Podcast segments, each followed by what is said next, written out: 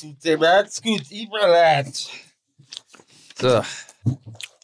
Vor allem das Geile ist übrigens, ähm, ich habe diesen Radiospot noch nie gehört. Echt nicht? nee. Ja, das ist, glaube ich, für Radio 1-Hörer äh, vor allen Dingen. Ne? So, ich, ich habe mich ja auch vorbereitet. Dass schon gelacht wird, das ist ja nicht zu fassen.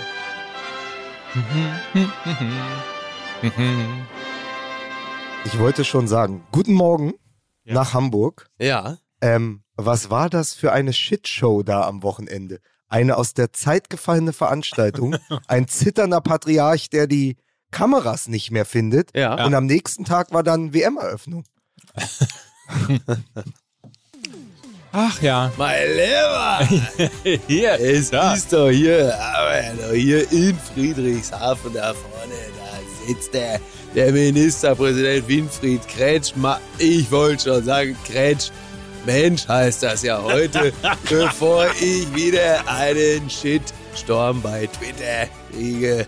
Ne? Toll, also ja. Kann man Kretschmann nicht mehr sagen, weil, weil er denkt, man muss das gendern? Ja, nee, das hat er natürlich nicht gesagt. Ich habe es ihm natürlich in den Ach so. Mund gelegt. Ich habe Wetten das nicht gesehen. Um dich mal kurz abzuholen, Mike, Ja.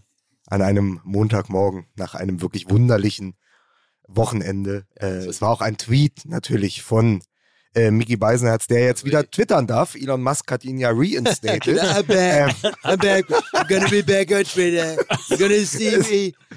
I know. Und es war natürlich äh, heute Abend, also Mickey Beisenherz ist 360 Kilometer in Ruhrpott gefahren, um in den alten, schweren Sesseln seiner So Großmutter es. zusammen mit der Familie Wetten das In zu schauen. Er hat noch, wenn du genau guckst, er hat noch drei Erdnussflips in der Tolle, die du ihm gleich wie ein Pavian äh, Genau, aus dem. Haupthaar rausziehen So ist es, kannst. genau. Und ähm, ja, und dann hat er halt ge geschrieben, der Tommy wird natürlich gleich auf die Bühne bekommen und kommen und sagen, es heißt natürlich Kretsch Frau. So ist es, genau. Und, äh, ich habe das alles vorweggenommen und äh, es ist wirklich, so- das ist so witzig. Ey. Das, ich habe nicht alles mitbekommen, weil wir dann doch äh, verrückt wie wir sind, uns dann doch sehr viel miteinander unterhalten haben, anstatt auf den Fernseher zu starren. Macht man das noch? Ja, erstmal diesen völlig apathischen Robbie Williams, der also meines Erachtens also hochgradig ruhig gestellt wurde mit Medikamenten. Völlig, also neben der Spur. Er wusste wahrscheinlich auch, äh, dass gleich der Flieger erst nach Genf und dann von Genf nach Katar geht. Und vielleicht war es in diesem Moment, ging mir so durch den Kopf, äh, an was für einem unglaublichen Käse er sich da beteiligt, möglicherweise. Was du aber Auf nicht weißt, Robbie Williams lasse ich gar nichts kommen. Aber was ihr nicht wisst, der kam natürlich, der kam natürlich in die, also die haben noch wirklich viel gerettet bei ihm. Der kam in die Maske und sah aus wie am Ende von Rock DJ. Und dann mussten sie ihn erstmal verarzten. Ja. Willst du jetzt, äh, also am Ende äh, von, äh, so wie am Ende von Rock DJ, da bist du ja im Grunde genommen schon wieder bei den Arbeitern von Katar, ne? Muss man einfach mal sagen. Aber da kommen wir später drauf zu Ich sprechen. bin ja ganz, ganz froh. Ja? Also ich habe mich wirklich Ja. die ganze Woche schwer getan, gedacht, Ja. dann müssen wir, müssen wir. Erst habe ich gedacht, wir müssen Montag ja. sprechen. Ja. Und dann habe ich aber irgendwann spätestens nach der Rede von Infantino gedacht, Mhm. gut, dass wir Montag sprechen. Allerdings. Und gut, dass wir auch die nächsten drei Wochen am Start Ja. sind, weil wir leben ja in der schlimmstmöglichen Simulation. Also Ja. Tommy Schmidt sagt ja immer bei Gemischtes Hack, wir leben in einer Black Mirror Folge. Das ist richtig. Und das ist eigentlich seit dem Ja, Wochenende stimmt. oder seit der vergangenen vier Tage klar. Also, können wir Können wir gleich über gleich machen? Infantino reden? ja. ja, Achso, du klar. willst, weil ich würde nämlich zunächst einmal, zunächst Ja. einmal, weil das ist, ist, ist ja klar, wir können das Sportliche natürlich nicht außen vor lassen. Und äh, die dubiosen Machenschaften im Fußball müssen wir natürlich auch besprechen. Deswegen äh, komme ich direkt, also gehe ich direkt in Medias Res und äh, spreche vielleicht über den Skandal im Weltfußball von diesem Wochenende. Es war nämlich folgendermaßen, äh, die Spielvereinigung Erkenschwick, die U13, die, spielen noch also- mit unseren Trikots, äh, äh, Trainingsanzug. Ja, ja, der eben, eben, unsere Jungs, die Spielvereinigung Erkenschwick, die U13, äh, da ist es an diesem Wochenende, ist wirklich, man kann es nicht anders sagen, zu einem Skandal gekommen. Äh, zunächst einmal war es ja so, dass äh, die erste Mannschaft eigentlich äh, ins Sauerland zum Westfalenpokal fahren sollte. So. Und äh, da sollte, da sollte aber richtig Rabatz abgehen äh, bei dem, äh, ich glaube, irgendwie sogar der Club vom Watzke, Watzke irgendwie äh, Oerlinghausen oder was weiß ich, da irgendwo im Sauerland. Dann hat die das, dann wurde das abgesagt äh, aufgrund von, also es sollte ein Geisterspiel, ein Geisterspiel sein, weil es äh, dort, äh, also es wurde Randale erwartet. Da zwischen so, äh, der Spielvereinigung Erkenschwick und dem anderen Club im Sauerland, den ich jetzt vergessen habe. Das war, ist offensichtlich ein Spiel von einer Brisanz, so als würde Boca Juniors gegen River Plate spielen. dann haben sie, dann haben sie da äh, im Sauerland haben sie also abgesagt ne, und haben gesagt, nee, also wenn die Fangruppen da aufeinandertreffen, das ist also Westfalen-Pokal, das machen wir besser nicht. So, dann hat man gesagt von der U13 beziehungsweise von der Spielvereinigung Erkenschwick, okay, wenn jetzt die ganzen Fans jetzt nicht ins Sauerland fahren, dann kommt ihr jetzt alle nach Röllinghausen und da unterstützt ihr unsere U13. Ihr, die ganzen Fangruppen. Und dazu gibt's dann auch noch äh, Bier, ne? Beziehungsweise, die haben zu Hause gespielt, nicht in Röllinghausen. Aber wenn Röllinghausen nach Erkenschwick kommt, dann gibt's hier, dann gibt's hier alle zur U13, Fantreff, 50 Liter Freibier und Grillgut. Das hätte natürlich bedeutet, da ist die Hölle los. Ja. So. Darf ich kurz einwerfen, Aber dass du Mike, selbstverständlich. Ja. Mike Nöcker für die Erzählstruktur dieser Geschichte längst eine in die Schnauze gehauen hättest? Ja, ist wenn richtig. er das ähnlich erzählt Ja, das hätte. stimmt natürlich. Ich Vielen Dank. weiß nämlich Danke, gar nicht, Lukas. wer wann wo irgendwo gespielt Also, es hat. ist Aber ich weiß, folgendermaßen, ja. ich weiß, was wichtig ist. Da Spätestens gab jetzt es hättest du Bier. gefragt, hast du Da einen gab- Schlaganfall? Also genau, was? das genau. stimmt, das stimmt, das ist absolut richtig.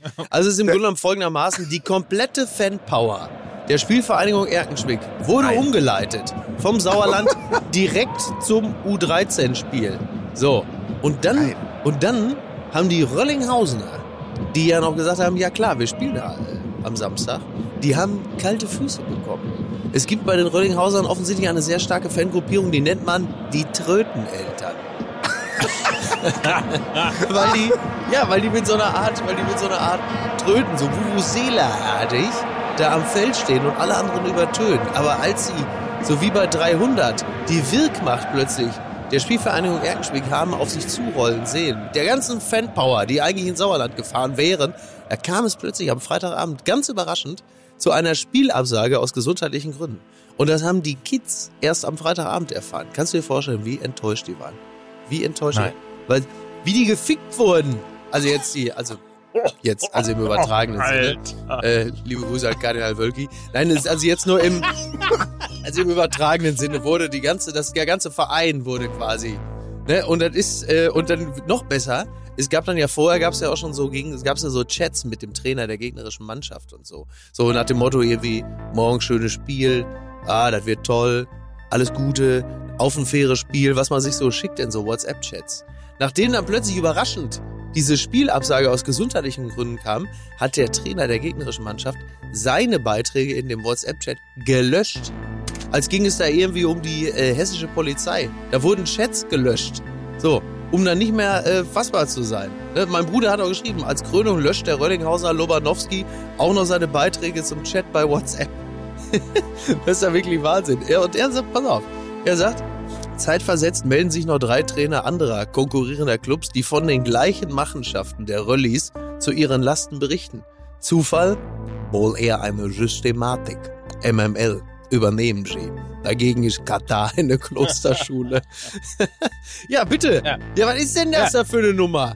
Während sich in München beim äh, Lokalkracher Türkgücü gegen Bayern München 2 die Bayern-Fans mit der PKK solidarisieren So. und deshalb äh, literweise äh, Pfefferspray abbekommen haben. Ja, äh, dort hat die Polizei Ja. äh, gelinde gesagt mal wieder überreagiert. Also du siehst, äh, Ja. selbst der Amateurfußball ist nicht mehr frei von Politik. Ja, das möchte ich aber mal meinen. Das ist ja unglaublich. Also, dass man aus Angst, aus Angst vor den Fans, weil zu viele gegnerische Fans kommen, dass man das Spiel einfach komplett äh, unter fadenscheinigen Gründen hat. Das könnte natürlich wiederum äh, während eines äh, Spiels der Kataris gegen Ecuador so nicht passieren.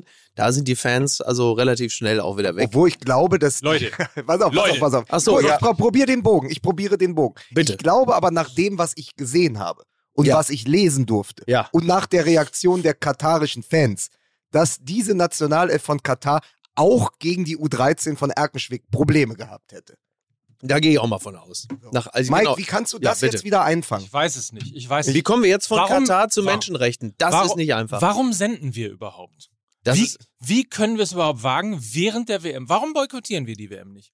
Äh, weil wir, ähm, ja doch, wir boykottieren ja die, womöglich sogar die WM in weiten Teilen, aber wir boykottieren ja nicht unseren eigenen Laden hier, ne? So.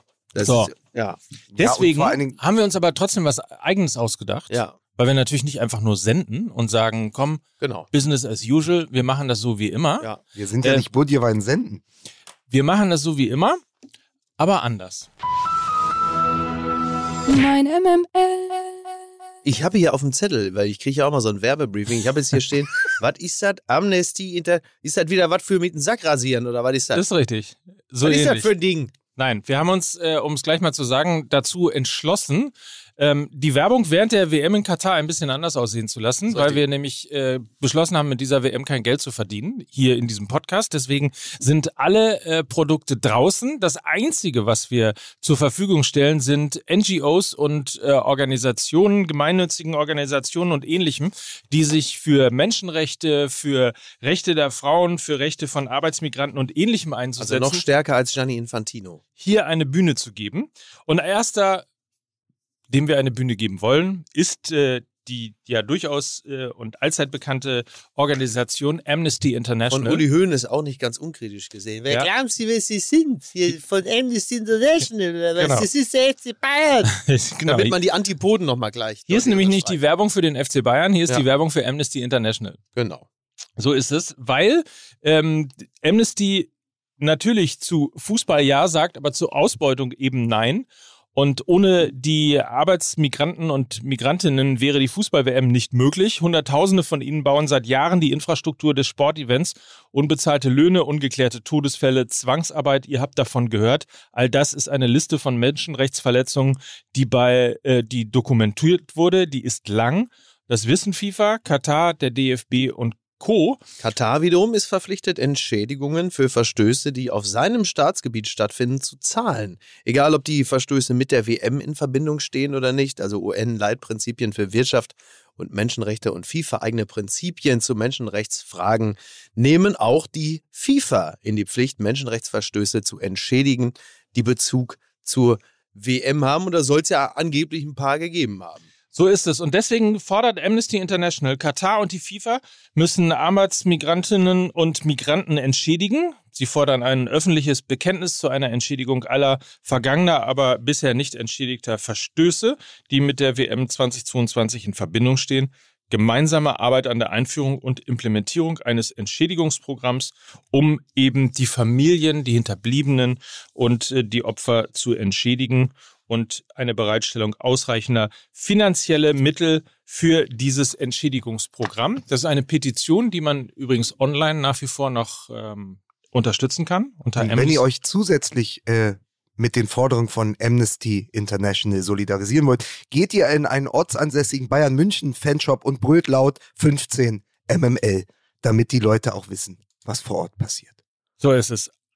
Oder ihr macht's online unter amnesty.de slash wm-katar 2022. Das also unser heutiger, wir kommen da gleich nochmal drauf, weil wir auch eine ähm, Spendenaktion in Kombination mit Hands of God haben. Das werden wir gleich Ja. noch mal ein bisschen erzählen. Aber das unser heutiger, wenn man so will, Werbepartner zur WM 2022. Mein MML. Ah, Ich habe so Bock jetzt schon, Ja. oder? Ja, sicher. Ja. Heute Ja, habe ich nämlich, heute muss man nämlich mal sagen, heute habe ich sehr starke Gefühle. Heute bin ich äh, FIFA-Präsident. Heute bin ich Schweizer. Ja. Heute bin ich Glatzkopf. Ja. Heute bin ich korrupt. Ja. Heute, heute bin ich bin ich rothaarig. Ja, und, äh, und äh, ähm, äh, gemeldet in Katar. Also Ja. da ist einiges. Ja. ist wirklich. Also die Situation, ich saß da am Freitagmorgen, saß ich da und habe Zeitung gelesen in meinem Sessel im Wohnzimmer und nebenbei lief NTV. Und dann muss ja schon was passieren, dass man irgendwann aufmerksam wird auf das Fernsehprogramm, weil das, was da so beiläufig so nebenher plätschert, so dumm ist, dass man denkt, warte mal, was äh, erzählt der denn da? Und äh, das hat Infantino auf jeden Fall Hat geschafft. er auf also, jeden Fall geschafft. Ja. So, aber jetzt lassen wir einmal durchatmen Jo. und dann rein in die geilste Podcast-Folge aller Zeiten.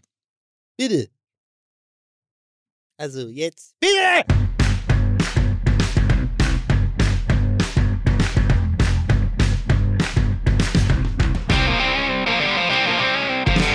Herzlich willkommen, meine Damen und Herren, liebe Kinder. Hier ist Fußball MML. In schweren Zeiten stehen wir an eurer Seite. Wir verteidigen die Fußballkultur und das Fansein. Zum Beispiel mit einem, der sich noch in jeden Shitstorm reingeschmissen hat. Kann man wirklich sagen. Hier ist Mickey Beisenherz. Ich grüße ganz herzlich. Ich wollte auch sagen, der Mann, der bei Twitter noch immer nicht aus der Schneider ist, hier ist Mickey Beisenherz. Gott, schön. oh Gott. der Mann, der sich äh, im Thema K-Pop noch besser auskennt als im Thema Fußball, hier ist unser Dreamer. Hier ist Mike Nöcker. Dreamer. Nothing like. Das war ein anderer, ne? Ja. Ja, aber ja, nehme ich an. So, also ich möchte nochmal, bevor diese wirklich fantastische Geschichte von Mickey so von rechts reingeknallt hat, äh, mit der U13 in Erkenschwick, äh, worüber wir wahrscheinlich am Ende nochmal länger sprechen. ist das. Ja, äh, hatte ich ja gesagt, es ist so viel passiert, allein in den letzten vier Tagen, weswegen ich jede Frage danach, warum wir weitersenden, obsolet finde, weil jetzt erst recht. Ja. Also wir sind ja eben nicht Comic Ali, der sagt, hier gibt es nichts zu sehen, sondern wir sind die, die sagen, hier gibt es sehr viel zu sehen. Und natürlich schauen wir hin. Und dann werden wir für dieses Hinschauen ja auch noch belohnt, weil es sehr viel gibt, was passiert. Ja, und wir haben ja den kleinen Vorteil, dass wir äh, nicht für äh, mehrere Millionen die Rechte an diesem Event gekauft haben, sodass wir nebenbei als Feigenblatt, das darf man ja durchaus jetzt einfach mal so provokant formuliert, natürlich auch ausreichend von den Menschenrechtsverletzungen äh, berichten, damit ja niemand auf den Gedanken kommt, dass wir eigentlich am liebsten also vor allen Dingen sehr, sehr viel von den Spielen senden würden, für die wir ja sehr, sehr viel Geld gezahlt haben. Fangen wir doch mal damit an. Die WM hat das Eröffnungsspiel bekommen, das es verdient hat, oder? Ja, das, ja, also ich habe nicht so viel, ich habe wirklich nicht viel davon gesehen, ich habe, glaube ich, fünf Minuten gesehen. Und äh, die, äh, die Eröffnungsveranstaltung Die wiederum. Zuschauer übrigens auch nur. Ja, das ist richtig. Und die Eröffnungsveranstaltung, die habe ich halt eben auch gänzlich verpasst. Die habe ich also mehr oder weniger nur so äh, am Rande verfolgt, weil Niki mir ab und zu SMS schickte und sagte, you can't make this shit up. Und äh, ich glaube, damit hat sie das auch schon wieder sehr schön äh, zusammengefasst. Spätestens als dann auch noch, äh, als dann auch noch Morgan Freeman da auftauchte in seiner Rolle als Gott aus äh, Bruce Almighty. Ja, ich wollte, ich wollte ja anders anfangen. Ich wollte ja sagen, äh, die Kataris haben weder Kosten noch Mühen gescheut und konnten für ihr Theater der Freiheit und Völkerverständigung sogar Nelson Mandela gewinnen. also das haben sie nicht mal 2010 in Südafrika geschafft. Muss da muss vorstellen. man sich doch mal ehrfürchtig verneigen. Ja. Ähm, es ist, nein, es ist so viel Wahnsinniges da passiert ist. Ich habe gesagt, das muss ich mir anschauen, weil ich hatte schon antizipiert, dass es irre wird Mhm. und bunt und knallt und man Ja. am Ende, also man am Ende auch seinen Augen nicht trauen kann. Ähm, und genau das ist es. Also es hat das eingelöst. Also sozusagen alles, was wir uns in unseren kühnsten Albträumen nicht hätten vorstellen können, ist jetzt schon passiert.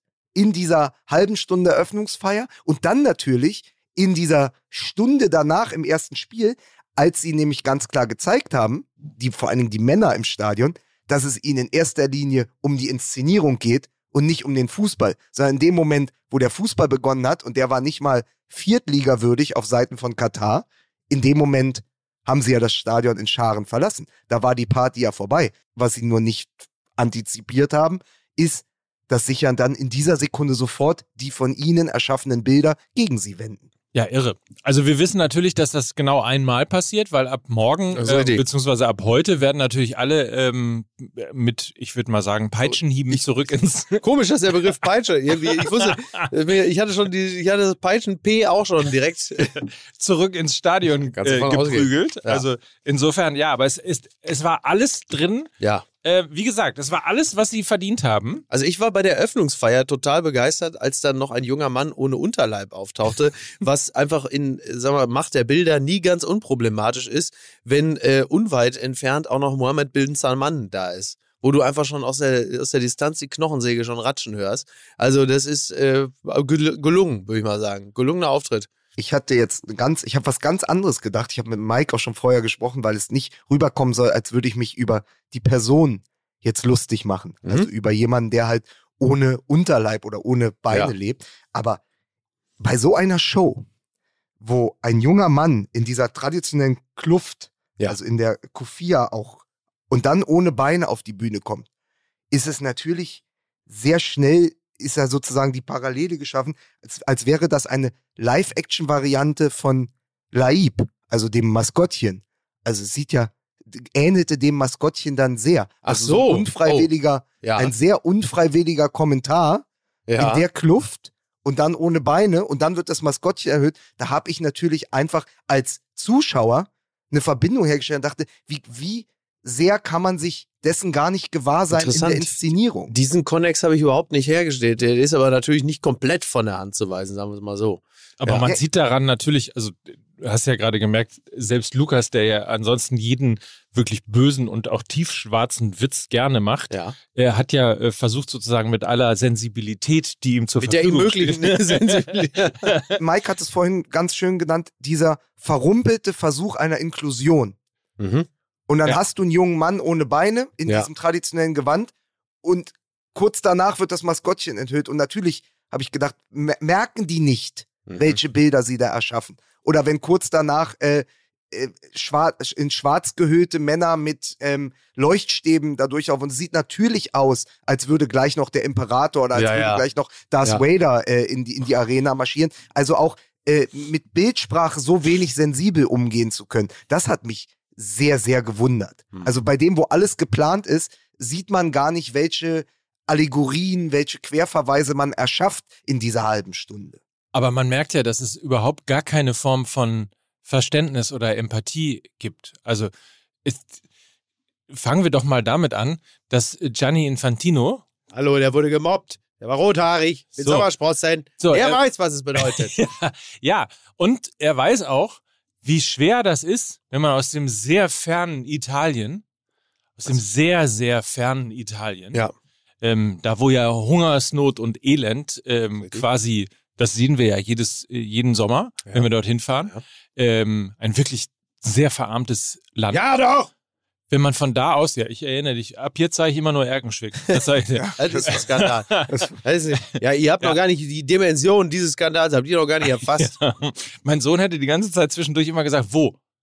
Wie wo? Ja, wo der Bus kommt mit den Leuten, die das interessiert. So was Ich sagt wei- der ja, noch? sagen die immer Das haben noch. wir schon in den ist 80ern Wahnsinn. gesagt. Ich weiß das. So, komm, so äh, jetzt, zurück zum Thema. Du, also komm, in der komm auf den Schweiz, Film zu sprechen. Du, du, ich habe jetzt keine Lust, selber worüber du redest. also vom fernen Italien, ein Migrantenkind, weil sie den ganzen Weg auf sich nehmen mussten, um Ja. in der Schweiz ein neues Leben Muss zu ich mal starten. vorstellen. In der Schweiz. Da muss man sich wirklich mal vorstellen. Das ist also, das ist wie Feivel der Mauswanderer, nur halt einfach komplett anders. Das ist wirklich der kleine Gianni mit dieser riesigen Mütze, wie er versucht es da in der Schweiz zu schaffen. Also man merkt ja null Empathie, also Ja. null Gespür auch irgendwie für diese ganze Absurdität, die da drin Ja. steckt. Ne? Also dieser, dieser, äh, Today I'm Qatari. Today I'm rebel. Today I'm gay. Nah, I'm not gay. If I was, if I Schön was, auch, dass I er- wouldn't be here. I wouldn't be here. Ja. schön auch, dass er in der Aufzählung auch natürlich Frauen vergessen hat. Ja, gut, komm. Ja. Jetzt, äh, Jetzt wollen sie auch nicht übertreiben. Ne? Nee, hätte er auch wahrscheinlich Ärger gekriegt und hätte gesagt, so, jetzt ist Schluss. Also es ist wirklich, es ist wirklich, also faszinierend, wirklich einfach toll. Wirklich toll. Und wir, wir haben jetzt Katar als diverses, als weltoffenes Land Ja. äh, kennengelernt. Also ist richtig? Interessant fand ich ja auch seinen Versuch mit der europäischen Geschichte zu argumentieren, weil man ja weiß, dass in politischen oder historischen Zusammenhängen es immer funktioniert, ein Unrecht mit dem anderen aufzuwiegen. Ja, ja. Also, das, also es klappt ja einfach nicht. Wir schalten jetzt mal den Ironiemodus ab, weil es natürlich so absurd ist. Also natürlich kannst du dem in erster Linie nur mit Ironie und Sarkasmus begegnen, aber er meint das ja ernst. Also er geht ja, Ja. In diese Rede und er hat die ja vorbereitet. Er hat die ja nicht gefreestylt, ja. Er ist ja nicht der MC René der FIFA und geht dann da auf die Bühne und sagt, ich guck mal, was jetzt passiert, sondern der geht auf die Bühne und weiß genau, was er da sagt. klar. Ähm, und er sagt, pass auf, ihr konfrontiert Katar die ganze Zeit mit den Menschenrechtsverletzungen, aber Whataboutism, ja, was war denn die letzten 3000 Jahre und was war denn der Kolonialismus äh, der Europäer und so? Also und fang, fängt das an zu vergleichen. Aber nochmal, du kannst ein, ein Unrecht mit dem anderen nicht aufwiegen. Dann kommt dieses absurde, ähm, ja, wa- ja, was ist das? Äh, diese ja fast schon Travestie, die er dann Mhm. da anfängt. Aber es ist natürlich alles absichtlich. Das ist ja kein Mann, der sowas zufällig macht. Äh, der, der wählt ja seine Worte sehr überlegt. Und das war ein ganz klarer Fackfinger in die Richtung von allen, uns Ja, ja. Journalisten, den Kritikern, der gesagt, guck mal, ich kann hier machen, was ich will. I'm fucking untouchable. Ich kann hier hingehen, ich könnte auch äh, Hundewelpen jonglieren und sie danach in den Schredder schmeißen. Ihr könnt mir gar nichts. Ich bin Gianni Infantino, ich bin der Chef der FIFA. Wir machen dieses Turnier. Ja, und wenn der, wenn der deutsche Torwart meint, er kann mit der Binde auflaufen, dann kriegt er im ersten Spiel eine gelbe Karte, kriegt er im zweiten Spiel eine gelbe Karte, dann ist er gesperrt für den Rest des Turniers. Wir machen hier, was wir wollen. Ihr seid zu Gast bei uns und wir sind nicht eure Freunde. Ja, das ist äh, wirklich, wirklich abenteuerlich. Also ähm, vor allen Dingen, wenn jetzt wirklich Manuel Neuer diese, äh, diese seltsame ähm, Binde da tragen sollte, die ja nichts anderes als ein fauler, ja nicht seltsam. Genau. Der ist ja auch sondern schon halt- Kompromiss. Weil es ja ein fauler Kompromiss Und da hat ja dann wiederum äh, der gute, ich glaube Arndt Zeigler war es, liebe Grüße an dieser Stelle, hatte äh, die nicht ganz unberechtigte Frage gestellt. Also wenn diese, diese, diese halbgare, äh, äh, wachsweiche äh, ähm, One Love Binde schon dafür sorgt, dass man eine Sperre letzten Endes riskiert, da kann man auch gleich die Regenbogenbinde wieder umpacken. Und das würde ich jetzt auch sagen. Ja, auf jeden Fall. oder? Sportlich muss man natürlich ganz kurz sagen, äh, dass äh, also für Deutschland natürlich ganz gut, weil dann äh, haben wir zumindest im dritten Spiel dann den besten Torwart äh, des letzten der letzten Saison. Oh. Ah, jetzt, jetzt Ach, geht's, guck, jetzt geht's aber direkt los. gegen Jetzt wird's Manuel aber Neuer. Hier, jetzt wird's aber juicy. Ja, jetzt interessant. Junge, der hatte Krebs. Den lässt du jetzt mal in Ruhe. so, genau, Mike. Das ist echt. Ne? Der steht unter Ja. unserem persönlichen Schutz. Ganz genau, ja. Lukas. Alles, ganz genau, Lukas. Hast du völlig was- recht. Alles, was Mickey und ich nämlich in den ganzen Jahren mit André Schürle falsch gemacht haben, weswegen der mit Ende 20 seine Karriere beenden musste. Ja, genau. Was wir mit Julian Brandt falsch gemacht Exakt, haben. Weswegen der Junge Schwierigkeiten hat, sich zu konzentrieren Das soll beim BVG. Beim, beim BVG. Ich bin aber auf der Berlin verstrahlt. Beim BVG. Guten Tag, die Das- Fahrscheine bitte. Beim BVB. Das machen wir jetzt mal mit unserem Manuel Neuer. Ja, der ist vielleicht noch So. eine Saison dabei. Den Ja. lässt du jetzt in Ruhe. Genau. Ja? Okay, ja. ich habe es verstanden. Ja. Ja. Das ist richtig. Das Anders, Spaß. anders, anders als die FIFA, ich habe die Signale verstanden. ja, allerdings. Ja, Mann, aber es ist, merkt ihr, man, aber auch so, ich hatte auch gestern ähm, andere Gefühle als äh, Gianni Infantino und andere Mhm. Gefühle als auch Mike, aber es ist doch so unfassbar, was in diesen Tagen passiert ist und insbesondere bei dieser Eröffnungsfeier und was auch generell in den nächsten Wochen passiert wird, dass man wirklich mit seiner inneren Verfasstheit ringt. Geht euch das nicht so? Also man weiß manchmal gar nicht, was soll man dazu jetzt noch sagen? Mhm. Und was passiert hier eigentlich als nächstes? Und vor allen Dingen, was macht das mit mir als Journalisten, als Moderator, aber auch als Fußballfan? Mhm. Also ich bin selten so durch den Wolf gedreht, äh, in so eine Woche gegangen, in der jetzt eine Weltmeisterschaft angefangen hat. Und ich finde, das ist so das Schlimmste eigentlich, was die FIFA geschafft hat für den Fan. Das ist jetzt mal ganz subjektiv gesagt. Ja, ja, Das absolut. Schlimmste ist, dass der Fußball in Form der FIFA uns den Fußball verdorben hat. Ja, also wenn ich, wenn ich jetzt meine Gefühlslage betrachte, äh, gestern in, im Vergleich zu anderen WM-Turnieren, Eröffnungsfeiern, Eröffnungsspielen, äh, dann bin ich also denkbar teilnahmslos in dieses Turnier eingestiegen und ich äh, fürchte, das wird auch bis auf weiteres erstmal nicht anders sein. Also Aber es ist ja noch, es ist ja noch mehr. Also ich weiß nicht, wie es äh, wie es dir da geht, Mike, aber du musst dich ja mittlerweile verhalten. Also auch ein Fußballspiel der deutschen Nationalmannschaft an einem Mittwoch um 14 Uhr jetzt zu schauen, was 2002 einfach Konsens war, als Japan und Südkorea, da hat man morgens, da waren ja. wir Schlachtenbummler in Schlafanzügen, da haben wir morgens einfach geguckt, ja. ist ja heute schon ein Statement. Also da können sich ja Leute an der Supermarktkasse oder an der Theke oder sonst wo im Wohnzimmer miteinander zerstreiten, weil der eine sagt, nee, ich guck das, weil mich dann doch interessiert, ob Kimmich Rechtsverteidiger spielt Ja, oder ja. nicht und was Kamada auf Seiten der Japaner macht, weil ich bin ja Fußballfan. Der andere sagt, bist du irre?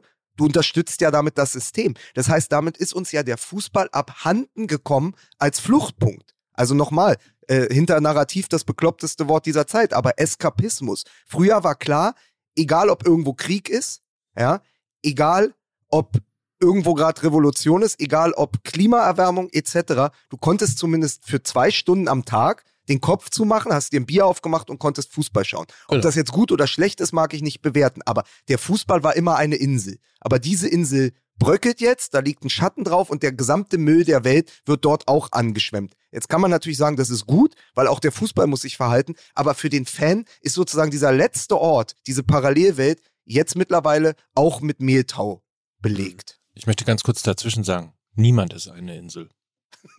Das Richtig, richtig, Mike. Hast völlig, nee, das hast stimmt, hast recht, das stimmt. Ich das möchte ist mit ja so. Ulbeck antworten, Ja. die Möglichkeit einer Ja. Insel. Bis, bis zur Spielvereinigung Erkenschwick natürlich. Die haben sich wie eine Insel gefühlt am Wochenende, das glaubt man. Ne? Ja. Aber wisst ihr, was ich meine? Ja. Also, Ja, ja. Jetzt, wir haben Krieg in der Ukraine.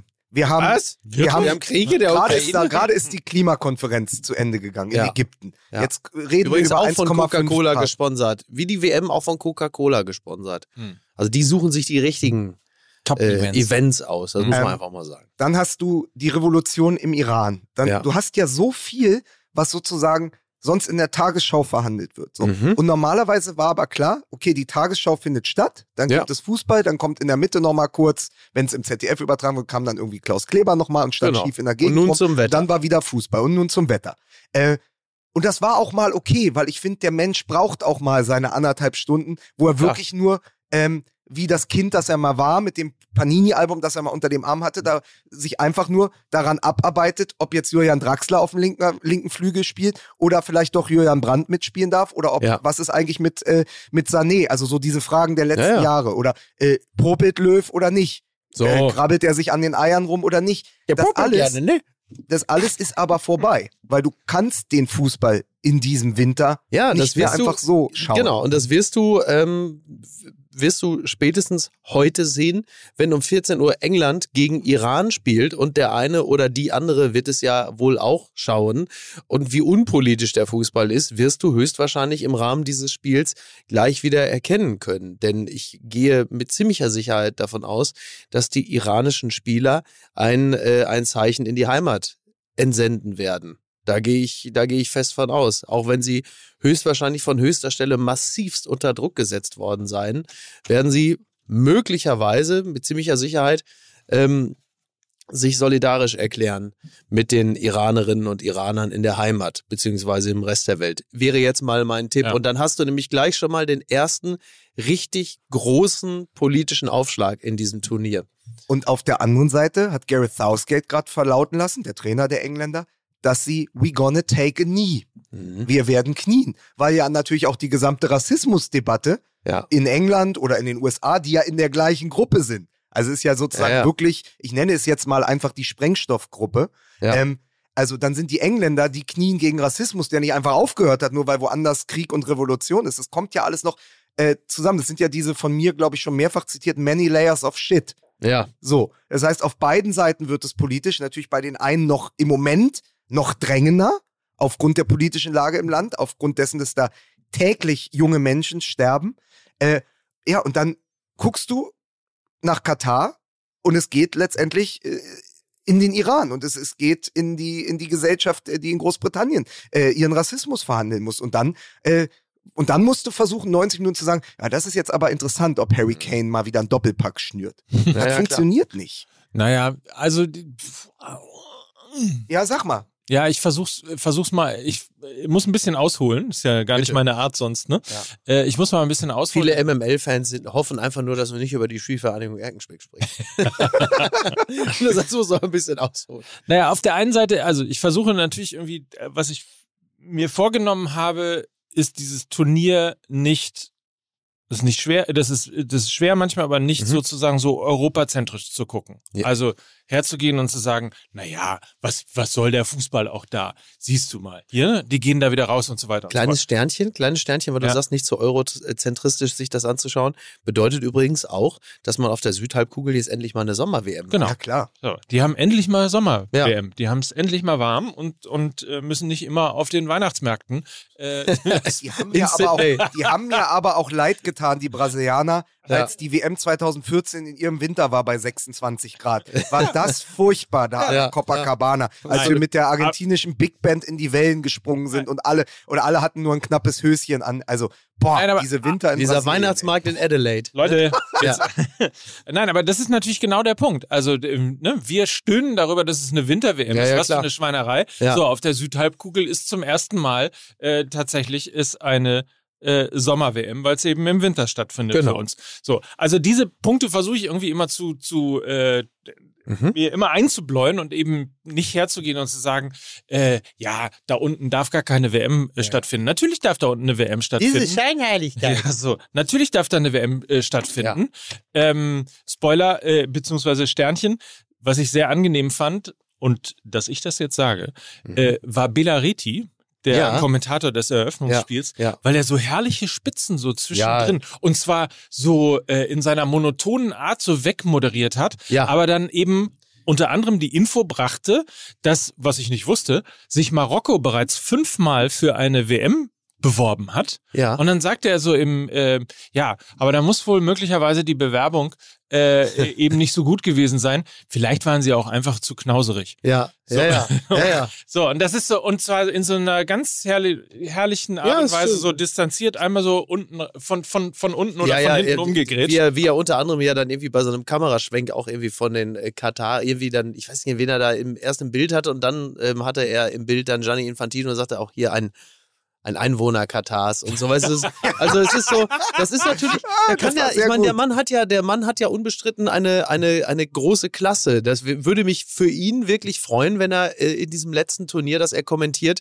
genau ähm, einfach ganz viele dieser Spitzen setzt dass man dass man abseits des reinen Fußballgeschehens äh, diesen äh, zweifelsohne nun wirklich vorhandenen Humor äh, dann auch etwas mehr ähm, erkennt und auch feiert. Sowas ist ja herrlich. Das macht ja Spaß wenn es auch nicht ganz so mit der Brechstange kommt Auf der anderen Seite weigere ich mich, Mhm. ähm, jetzt sozusagen den Fußball an sich zu verteufeln. Ja. Das kriege ich nicht hin. ja Also, ich finde, Den Fußball, du meinst als Sportart? das Spiel jetzt, genau. Die, muss man ja auch nee, nicht. also die WM an sich. Die Spieler, die Spieler also sind das, auch die letzten.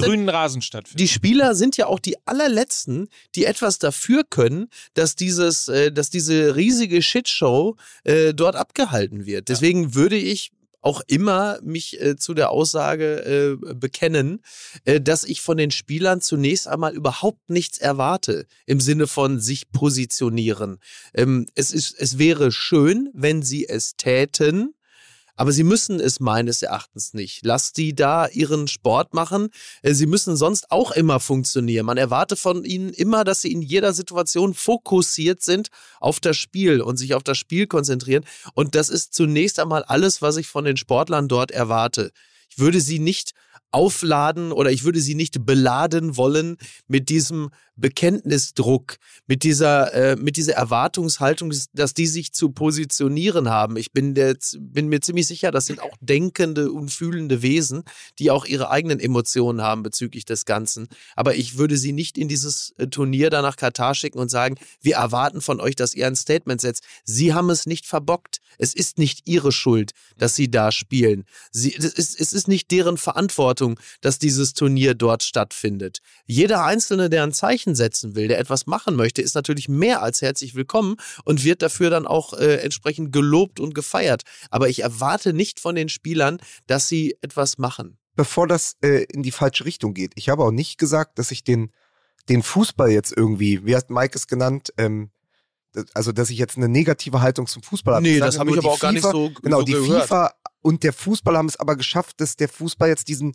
dauerhaften Beigeschmack hat. Also in, vor allen Dingen innerhalb dieses Turniers. Und dass es eben so politisch aufgeladen ist und dass es ein Statement ist, Ja. äh, diese Spiele zu schauen. Und ich sage dir ganz ehrlich, natürlich gucke ich mir um 14 Uhr am Mittwoch an, wie Deutschland gegen Japan spielt, weil es mich interessiert, weil es mich als Fußballfan, aber auch als Journalist interessiert, wie die Deutschen nach diesem wirklich fantastischen Auftakt gegen Oman sich jetzt gegen Japan verhalten. Einfach auch, weil es Fußball ist. Ich schaue mir das natürlich an, was mich aber nicht davon abhält, parallel zu gucken, wie sieht's da auf den wie sieht's da auf der sogenannten Fanmeide oder in der Fanzone aus? Was, wie verhält sich Infantino und so? Das musst du natürlich auch. Aber nochmal, du hast nicht mehr diesen Nukleus des reinen Sports. Also wenn es mal, wenn es irgendwann mal eine Unschuld gegeben hat oder man zumindest in der Lage war, sich diese einzureden für 90 Minuten, das ist halt momentan vorbei.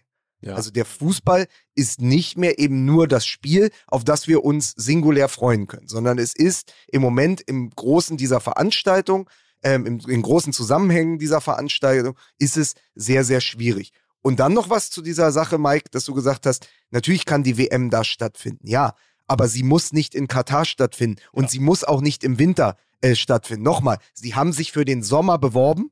Sie haben extra für diese Bewerbung eine Frauennationalmannschaft ins Leben gerufen, die seit 2014 kein Spiel mehr absolviert hat. Äh, sie haben eine WM äh, für den Sommer, sie haben einen Zuschlag für den Sommer bekommen. Dort hätte es über 50 Grad gehabt, um Belareti zu zitieren. Da gehen sie auch nicht spazieren, außer sie hassen ihren Hund. Einfach auch ein wirklich großer Satz.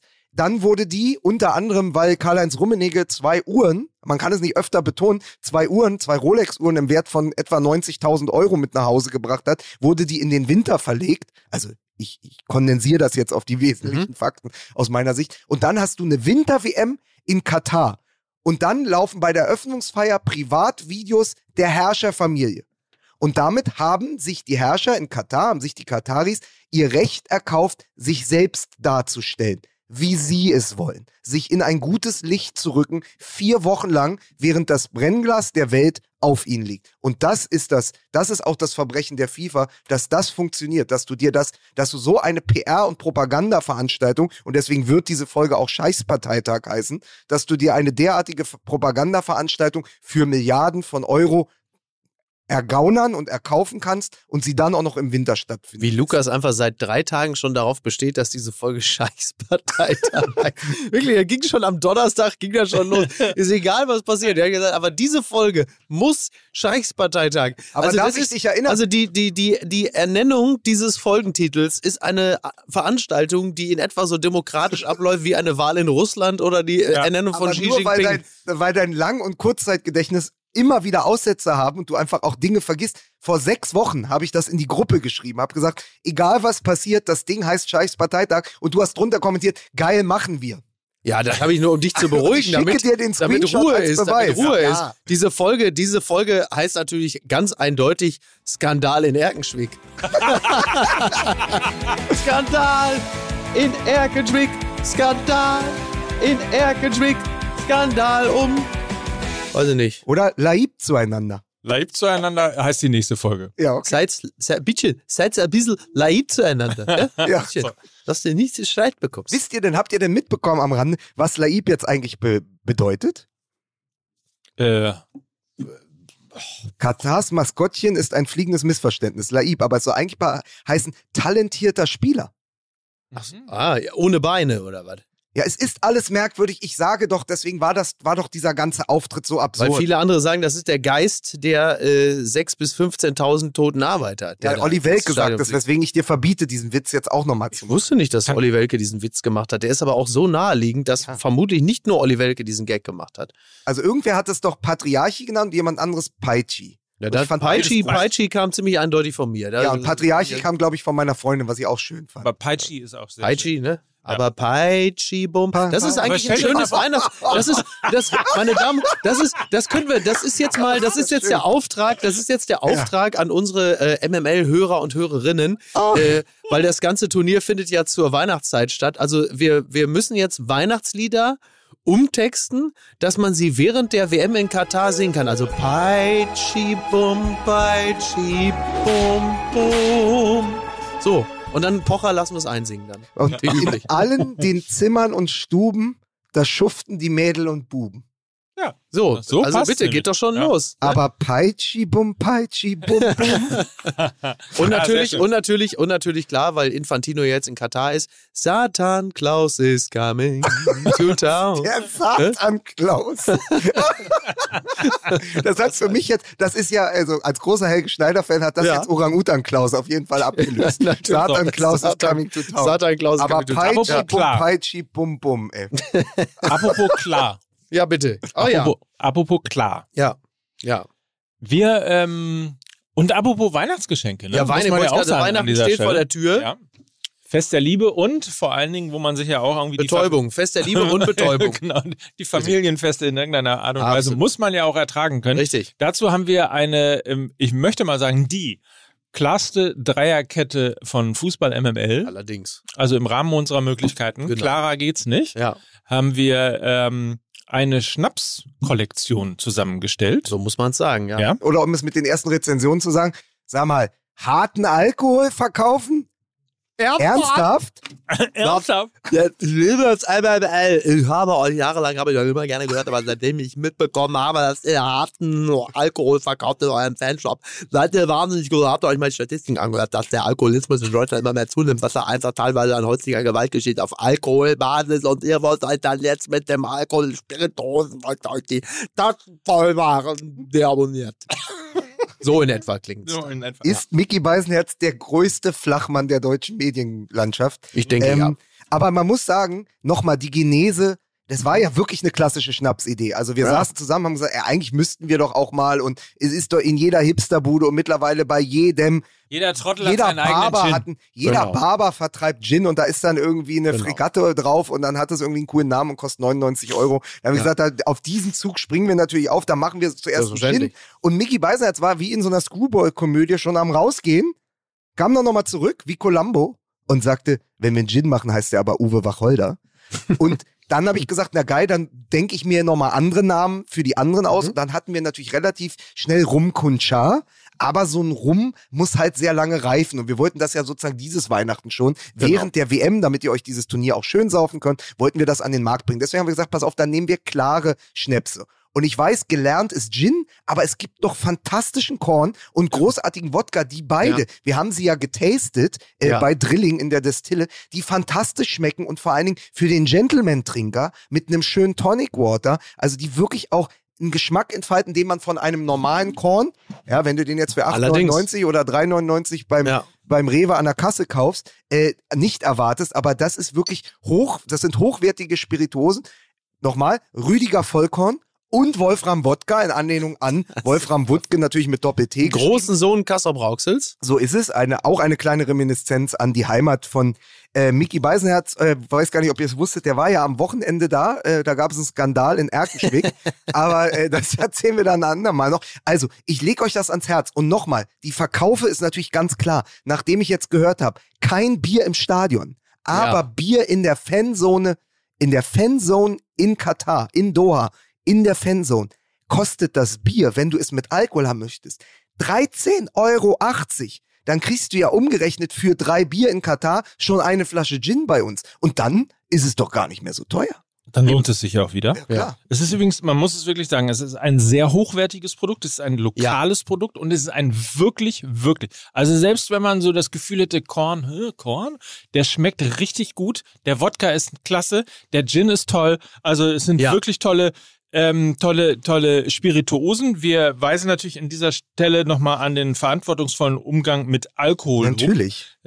Das deswegen ist ja auch nicht zum, alle. Sau zum Saufen. Das ist, um Es sich ist abends genießen. in den, also so wie es Mickey auch macht, da setzt du dich abends in den Lehnstuhl, in, den, in deinen schönen Ohrensessel, liest ein gutes Buch, machst dir eine schöne, machst dir eine schöne Mischung mit einem Gin, mit einem guten Tonic Water oder wie du es auch trinkst, ne? Vielleicht noch Genau. ein bisschen Gurke rein, Basilikum, was auch immer, Oregano, was die Leute da, Rosmarin Oder wie meine Oma, oder wie meine Oma mal gesagt hat, Oregano. Ja.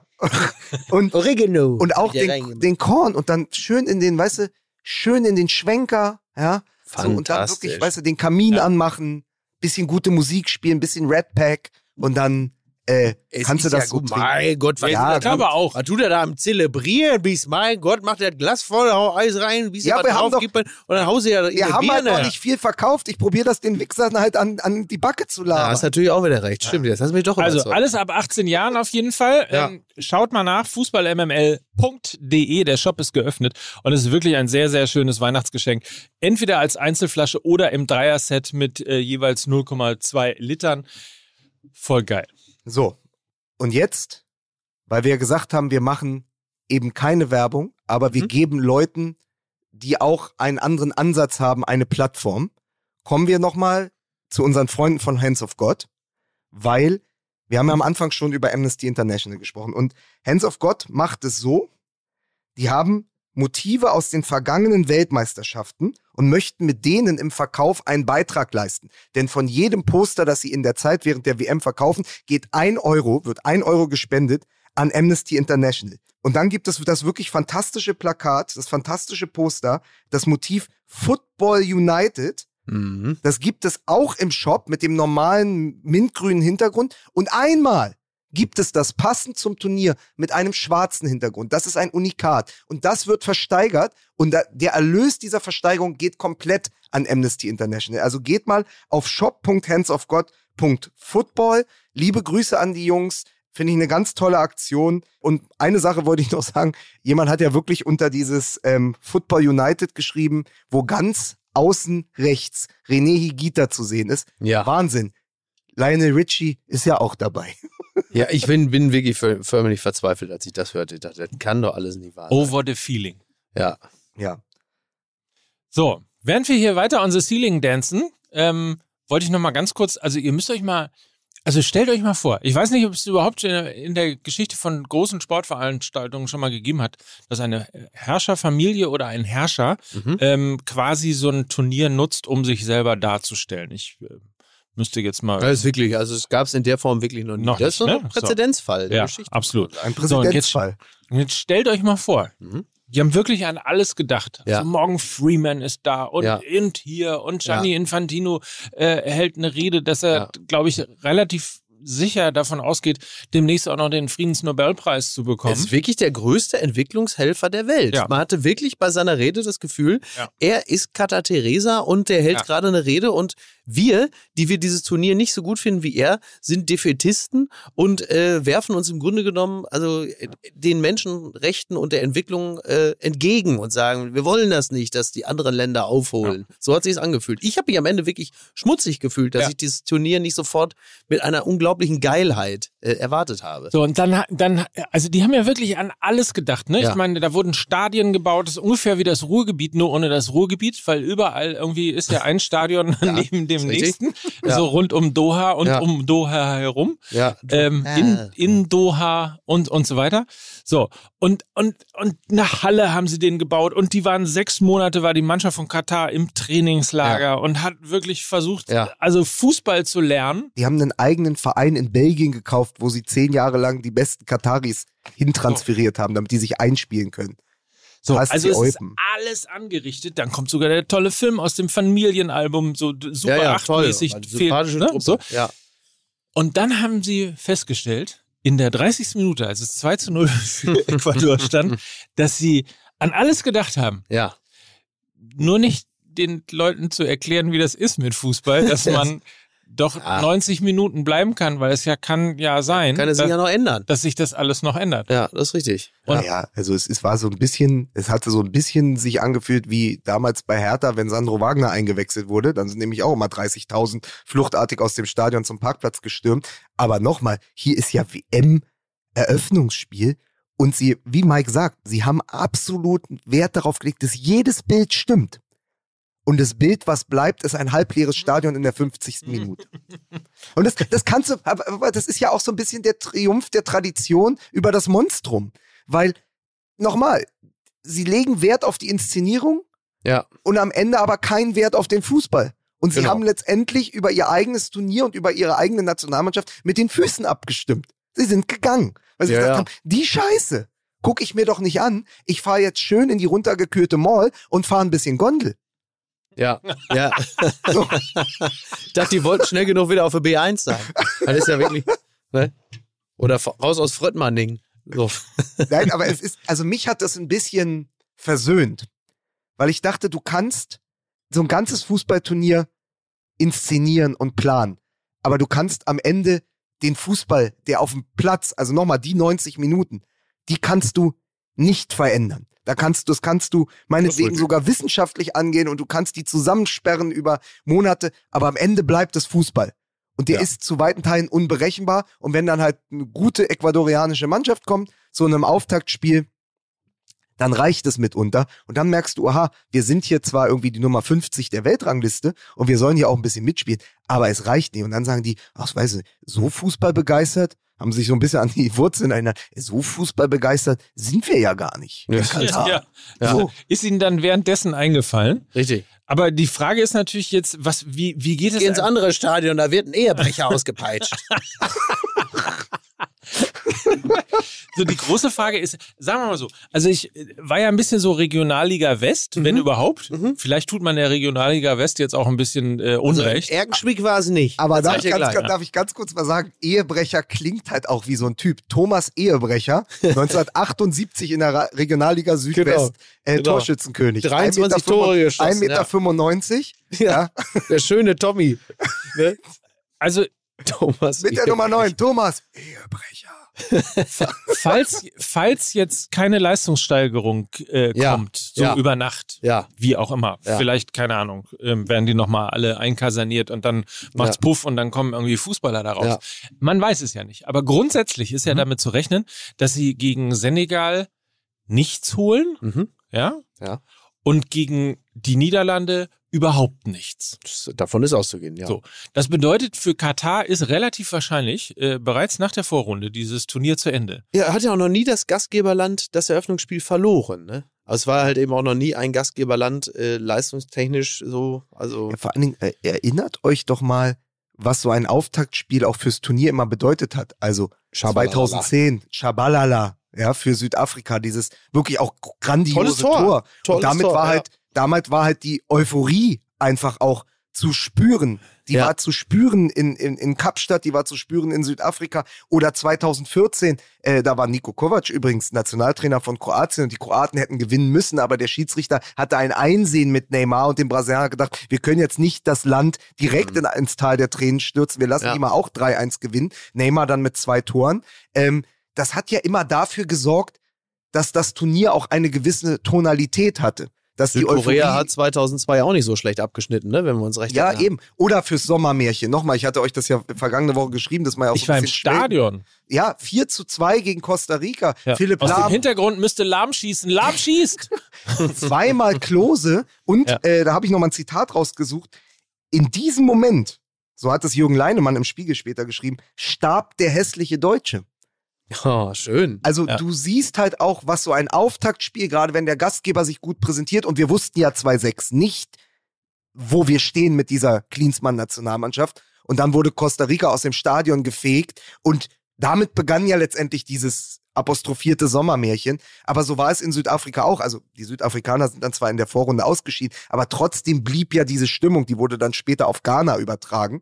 Äh, es war einfach sofort da. Das Stadion war da, man hörte die Vuvuzelas, man hatte sofort einen Eindruck, was dieses Turnier kann, was diese Fans können. Ähm, und so war es 2014 in Brasilien natürlich auch. Ich habe das Spiel damals in einer Kneipe in Sao Paulo gesehen. Da war danach wirklich Samba, Samba de Janeiro, äh, selbst Ja. in Sao Paulo. Also da war Samba ja wirklich, Oleg. Da wurde äh, bis spät in die Nacht getanzt und du spürt, du konntest die Erleichterung der Brasilianer mit Händen greifen, dass sie dieses Auftaktspiel gewonnen haben und Ja. dass ihre Mannschaft wahrscheinlich sehr weit kommen wird. Äh, Klammer auf, 7-1, Klammer zu. Aber das wussten sie ja da noch nicht. Und das war total wichtig aber für die Menschen vor Ort, für die Fans, dass Brasilien sich derart präsentiert hat. Das erste Bild, was jetzt bleibt, es ist ein halbleeres Stadion und ein 0 zu 2. Und das zeigt halt auch, in was für ein absurdes Land wir das vergeben haben. Ja. Naja, vor allen Dingen, wenn du es spiegelst. Also ich habe ja gerade gesagt, 2006 war ich im Stadion und hatte ähm, Mein Gott, was ein war das für ein totales. Turnier, ich, ich war so aufgeregt und ich war so, habe mich so gefreut auf dieses Turnier. Ja, und, und saß wie ein kleiner Junge in diesem Stadion, obwohl es die äh, Allianz Arena gewesen ist. stimmt. Also man muss mal sagen, übrigens, äh, gegen die Stimmung, äh, die es bei Katar gegen Ja. Ecuador gegeben hat, ist ja die Allianz Arena ein Hexenkessel des Ja, oder weißt du, wie das bei der U13 war am Freitag? Ich weiß nicht, ob Micky das schon erzählt hat. In, in Erkenschwick. Ja, war ja nichts, das ist ja abgesagt worden. Ach, scheiße. Aus fadenscheinigen Ich hab, wie Gründen. gesagt, ich habe die Geschichte bis jetzt nicht verstanden. Man kann So, aber wirklich diese, diese Gänsehaut, die man hatte, dieses Kribbeln, diese Vorfreude, diese, dieses, ja, die kleiner junge Moment, irgendwie, man ist bei einem Eröffnungsspiel einer WM, ähm, das ist äh, das pure Gegenteil von dem, was man irgendwie gestern erlebt hat. Ja, klar. Also ich meine, jetzt hat man natürlich, jetzt ist man natürlich auch ein bisschen anders involviert, wenn man Fan der deutschen Mannschaft ist in Deutschland und dann, also da ist, glaube ich, das Eröffnungsspiel der WM 2006 auch wirklich der denkbar äh, schlechteste Vergleich. Also, weil Ja. noch mehr emotional kann man ja nicht dabei sein und noch weniger äh, jetzt in diesem Falle. Und trotzdem, klar, also Das Eröffnungsspiel 2002 war ja übrigens Senegal gegen Frankreich, ne? oh, das und war da hat der. Frankreich dann Ja, verloren direkt- und direkt da war auf die Jacke Stimmung, gekriegt. Da wusste man nicht direkt, äh, wie man eigentlich mit dieser WM umgehen soll. Also Doch, doch, aber ich, habe einfach gelacht. Ich weiß noch genau, ich saß in Bochum in einem, äh, in einem Laden mit ein paar Freunden und dann haben wir uns das Spiel angeguckt und haben ordentlich gegeiert, weil natürlich gleich mal da äh, eine Marke gesetzt wurde und man dachte, hoppala, äh, wie Pape, Pape, Mam, Pape Juf? Pape- Ja, ja, Diouf. Und vor allen Dingen aber auch mit, mit dem geilsten Spieler aller Zeiten, glaube ich, noch im Kader, El Hadj Diouf. Einer meiner absoluten. Lieblingsstürmer Ja, von ja. damals dann auch äh, bei Liverpool gewesen. Nee, aber das waren halt alles Geschichten. Und ich weiß eben nicht, ob du in zehn Jahren zurückblickst und sagst, Mensch, dieses 2 zu 0 von Ecuador gegen Katar, boah, war das ein geiler Auftakt für diese geile WM im Winter. Ich gehe davon aus, dass das wohl eher nicht Ja. der Fall sein wird. Aber faktisch ist es ja so, dass man eigentlich unabhängig davon, ob man im Stadion sitzt und unabhängig davon, ob die WM in Deutschland stattfindet oder eben in, keine Ahnung, um die Ecke oder whatever, oder im Mutterland des Fußballs oder all diese ganzen Etiketten, die es da so gibt und die man da so dranhängen kann. Unabhängig davon hatte man ja immer das Gefühl, endlich geht's los. Ja, Und aber das habe ich jetzt halt eben gar nicht. Genau, null. Ist mir halt wirklich wurscht. Ja. Also ich hätte, ich hätte ja gestern, ich hätte ja gestern meine Rückreise aus dem Ruhrgebiet, hätte ich ja so timen können, dass ich auf keinen Fall dieses Eröffnungsspiel verpasse. Aber es war mir halt einfach wurscht. Ich werde auch, ich werde auch das erste Spiel, äh, mindestens das erste Spiel der Deutschen weitestgehend verpassen, weil ich einfach arbeiten bin und halt eben im Gegensatz zu den Was letzten so Jahren arbeiten oder Jahrzehnten, halt die Schnauze. ähm, Im Gegensatz zu den letzten Jahren und Jahrzehnten natürlich den Spielplan, den Kalender überhaupt nicht ausgerichtet habe nach diesem Turnier. Das heißt, ich werde zwangsläufig eh ganz viel Ja. verpassen und es wird mir auch weitestgehend egal sein. Ich will auf der anderen Seite aber auch nicht so tun, dass ich äh, gänzlich äh, imprägniert äh, wäre gegen das, was im Laufe eines solchen Turnieres natürlich auch geschehen kann. Wenn Niklas Füllkrug in der Vorrunde vier Tore schießt Mhm. und diese Mannschaft, die ja äh, zwar sowohl in der äh, Abwehr als auch im Sturm durchaus ihre Probleme hat, wenn die aus irgendwelchen Gründen richtig gut performt und sympathisch sind sie ja, dann werde ich mich bis zu einem gewissen Grad von dieser Euphorie, wenn sie denn in irgendeiner Form entsteht, vermutlich auch anstecken lassen und zumindest Bock haben und zu gucken, wie die denn da performen. Da kann ich jetzt gar nicht so tun, als sei das auf keinen Fall äh, denkbar. Aber so wie ich mich jetzt gerade fühle im Abgleich mit den anderen Turnieren, bin ich halt wirklich bei Null. ich muss gerade lachen, weil du den Kader wieder so gut beschrieben hast. Also so, sozusagen hinten, also unten nichts in der Abwehr, Ja. in dem Kopf auch nicht und sehr sehr sehr breiter, aber fantastisch ausgebildeter Mittelbau. Das ist ähm, eigentlich gleich die Physiognomie dieses Kaders äh, dem äh, frühen Rainer Kalmund. Also ganz dünne Piepen, in der Mitte dann sehr viel und oben dieser kleine Kopf.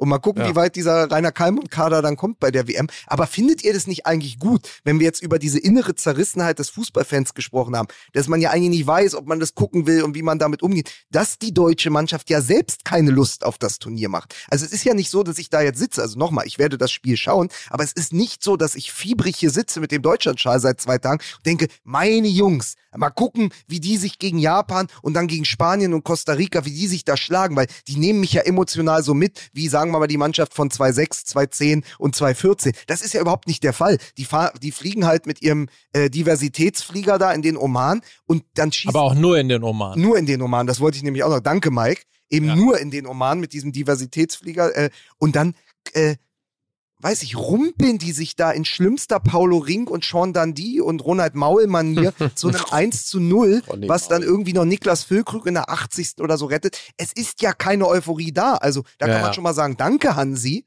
dass er es bisher nicht geschafft hat, eine Mannschaft aufzustellen, auf die man auch Lust hat. Nur, Mhm. und das hatte ich mit Elvier von Hands of God besprochen, was machen wir denn jetzt, wenn die Japan 4-0 aus dem Stadion schießen?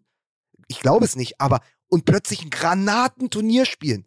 Und Ja. plötzlich merkst du doch, boah, scheiße, ey, Viertelfinale gegen Brasilien oder wann immer das sein kann. Mhm. Boah, ah, Alter, und der Füllkrug hat schon fünf Tore und misst sich mit Neymar und so. Dann entstehen ja doch wieder die Geschichten. Ist alles hypothetisch, aber es kann ja sein. Im Moment tun sie uns den Gefallen, dass es diese, dass Genau. es nicht mehr die Ansätze dafür gibt. Genau, und dann später heißt es, wenn sie dann richtig geil, ja, Katar, mein Gott, wir haben auch unsere Probleme, ne? Hier ist auch teilweise, werden auch mal Leute falsch aufgeschrieben oder, oder die hat, die ist auch schon mal einer äh, unschuldig in U-Haft gelandet. Also wir müssen auch vor der eigenen Haustür kehren und jetzt äh, müssen wir Katar Katar sein lassen. Jetzt ist Fußball, jetzt ist DFB, jetzt ist der Weg zum fünften Stern. Also so sieht's nämlich aus. Wir wissen natürlich, dass dieses Turnier endet am Ende mit der sozusagen, bislang ist ja die große Karriere von Lionel Messi, Mhm.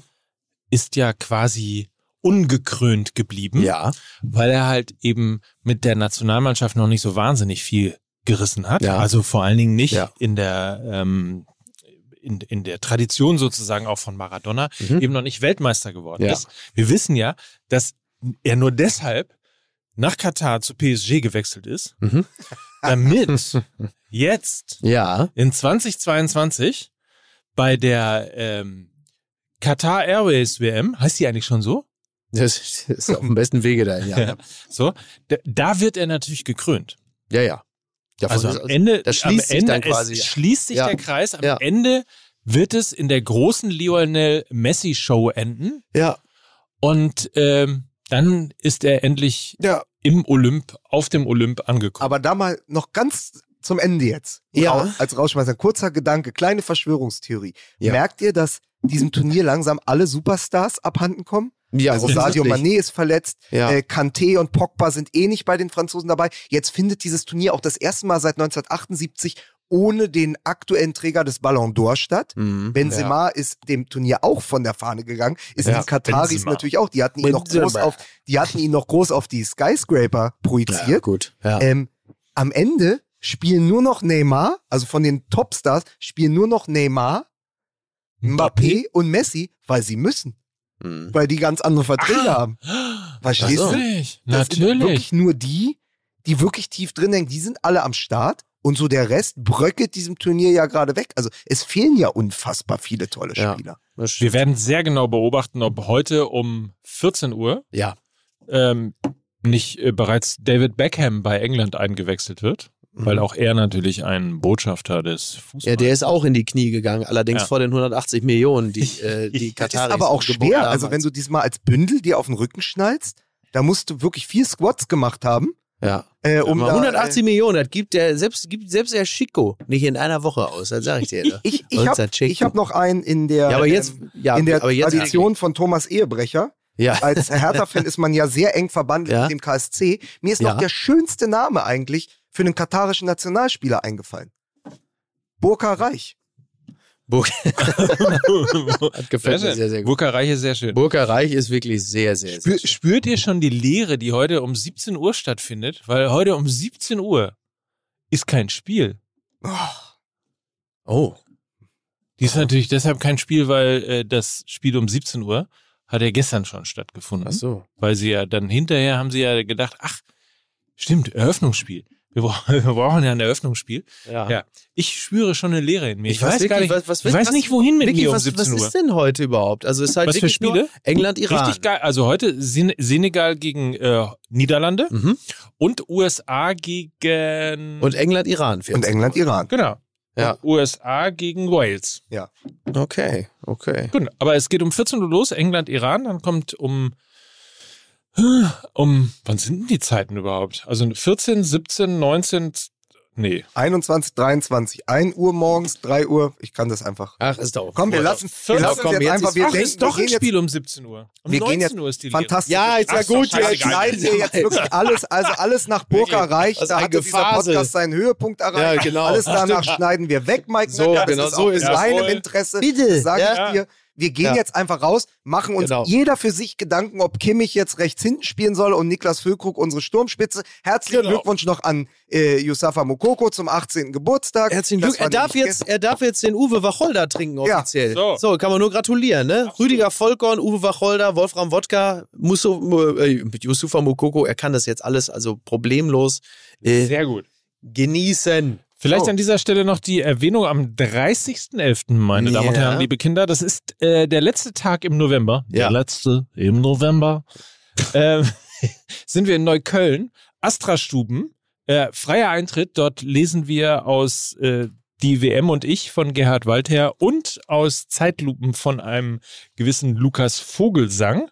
Um ähm, das Ganze dann auch, ich glaube, das ist mit dir alleine, ne? Am 7.12.